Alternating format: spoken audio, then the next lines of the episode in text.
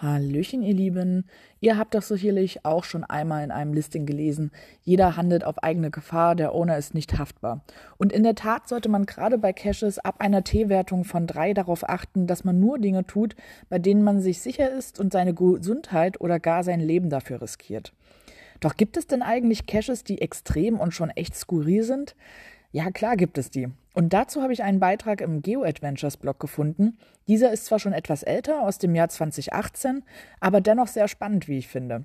Hier werden acht etwas andere Caches vorgestellt. Auf Platz 7 zum Beispiel befindet sich die Mutprobe The Leap GC16R4B. Um zur Dose zu gelangen, müsst ihr in einem unwegsamen Gelände zuerst zahlreiche Abhänge, Klippen und riesigen Felsbrocken überwinden, bevor ihr vor der letzten und größten Herausforderung steht. Und die hat es in sich. Es handelt sich um einen etwa anderthalb Meter breiten Graben, den ihr überspringen müsst. Ja, nicht viel mag man denken, und das stimmt auch.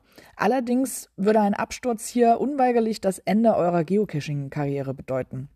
Die Fallhöhe beträgt nämlich rund 30 Meter.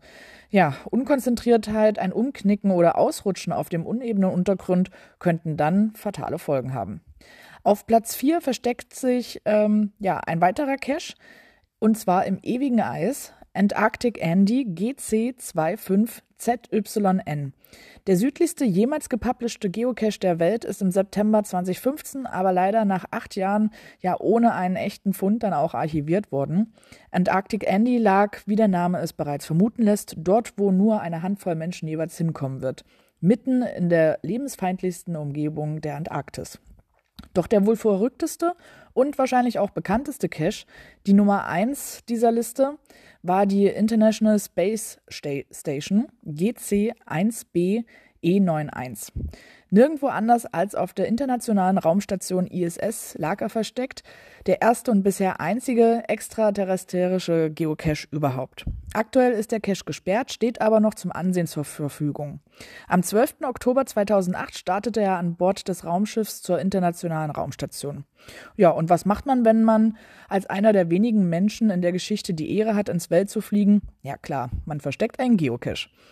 Das Tradi-Icon ist jedoch ja recht irreführend gewesen. Streng genommen handelte es sich bei diesem Cache um eine Mischung aus einem Virtual und einem Moving Cache.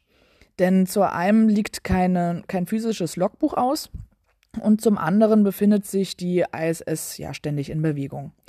Also viel Spaß beim Stöbern durch den Blogbeitrag. Ich packe euch den Link in die Infobox und ja, bis bald im Wald.